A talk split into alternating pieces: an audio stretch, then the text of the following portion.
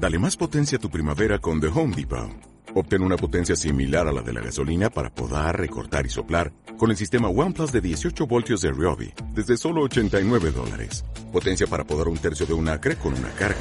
Potencia para recortar el césped que dura hasta dos horas. Y fuerza de soplado de 110 millas por hora. Todo con una batería intercambiable. Llévate el sistema inalámbrico OnePlus de 18 voltios de Ryobi. Solo en The Home Depot. Haces más. Logras más.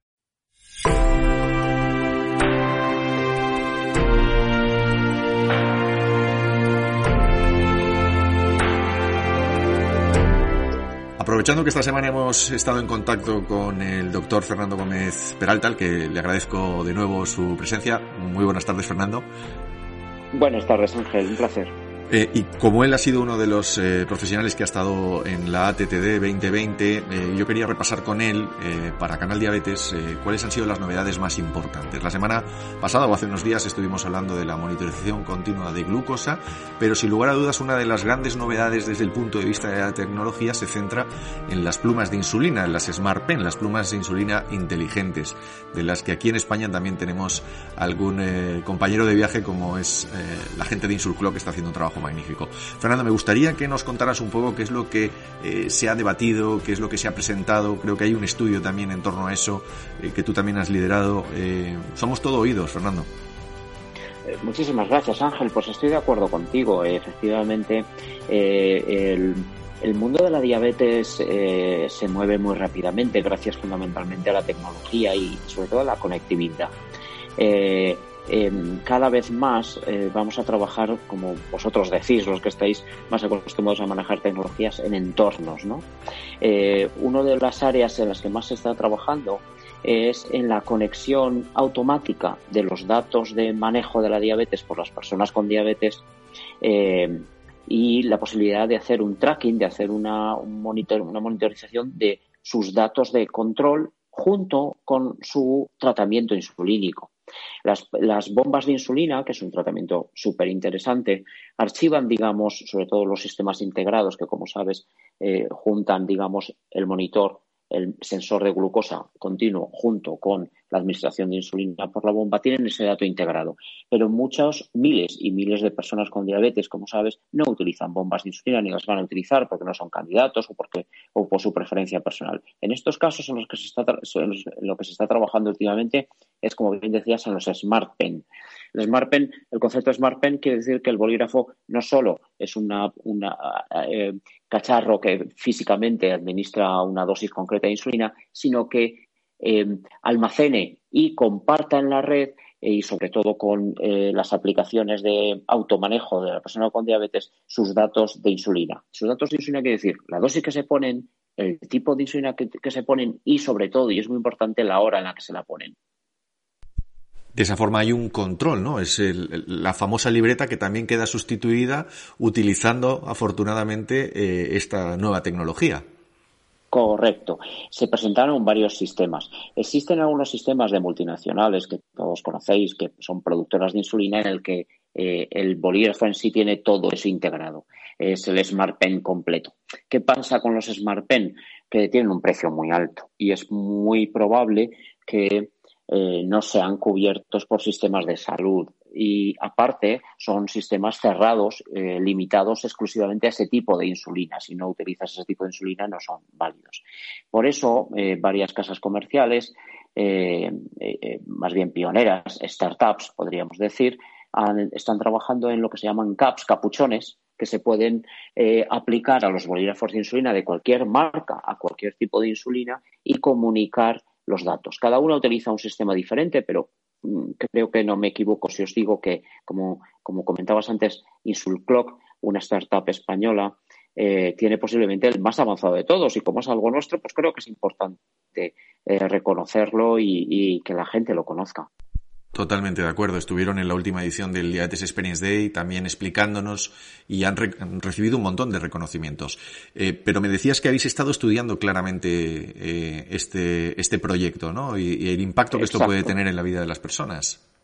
Exacto. Estamos colaborando con ellos desde el punto de vista clínico y eh, publicamos hace unas pocas semanas un artículo completo, eh, digamos, explicando cuáles son las funcionalidades de este dispositivo, que eh, básicamente, además de almacenar esos datos, compartirlos con una aplicación que recomiendo que la prueben porque es muy interesante para la gestión, autogestión de la diabetes por la persona eh, con diabetes y también la posibilidad de tener tutores. Eh, lo publicamos y además es interesante saber que este, este dispositivo te ayuda monitorizando los, la temperatura a la que estás utilizando la insulina, aspecto que a veces no, no cuidamos demasiado y es importante, es muy importante. Y otra cuestión es que tiene un una serie de alarmas, tanto visuales, con códigos de color, verde, rojo, como auditivas, que permite mejorar la técnica de inyección. Tanto tiempo llevamos peleando con esto de que se haga en una orientación correcta, que, se espere los segundos adecuados después de apretar el, el émbolo. Eh, ese tipo de cosas, este sistema te ayuda a controlarlas. Después de ese artículo eh, describiendo lo que es el sistema, acabamos de, publicar en Diabetes Technology and Therapeutics ayer, antes de ayer nos aceptaron definitivamente ya el artículo, y eh, lo comunicamos también en ese congreso ATTD de Madrid de la semana pasada, el primer ensayo clínico randomizado eh, realizado con este dispositivo. Se está haciendo otro, os adelanto que saldrá otro que se está haciendo en Estados Unidos, pero en este caso el español ha llegado antes, que es el nuestro. Es un estudio pequeñito, pero muy interesante en personas con diabetes tipo 1 mal controladas. Esta es una población que con frecuencia se excluye de los ensayos clínicos y a nosotros nos pareció humanamente que era importante incluirla. Hemos comparado eh, lo que es la utilización de eh, Insulclock, de este capuchón eh, unido a, los bolígrafos de insulina, en dos grupos de pacientes, aproximadamente 10 pacientes en cada uno de los grupos, y los hemos monitorizado con un sistema de monitorización continua de glucemia, que no es muy conocido porque se usa para investigación, que es ciego, es el, el freestyle libre, su versión profesional se llama PRO. te resumo, si te parece, Ángel, muy brevemente los datos pero básicamente eh, el, uso en sí del capuchón en general, en todos eh, los pacientes incluidos, se ha asociado con una reducción de del tiempo en rango, perdón, con un aumento del tiempo rango, es decir, más, más eh, glucosas metidas dentro del tiempo que buscamos, que sabes que internacionalmente es entre 70 y 180. En este caso, además, el grupo activo mejoró más eh, que el grupo ciego. Llamamos grupo activo, eh, perdona, esos dos brazos, uno recibía las alertas a través de su móvil de la aplicación que utiliza Clock y el otro no recibía esa información, simplemente utilizaba el capuchón.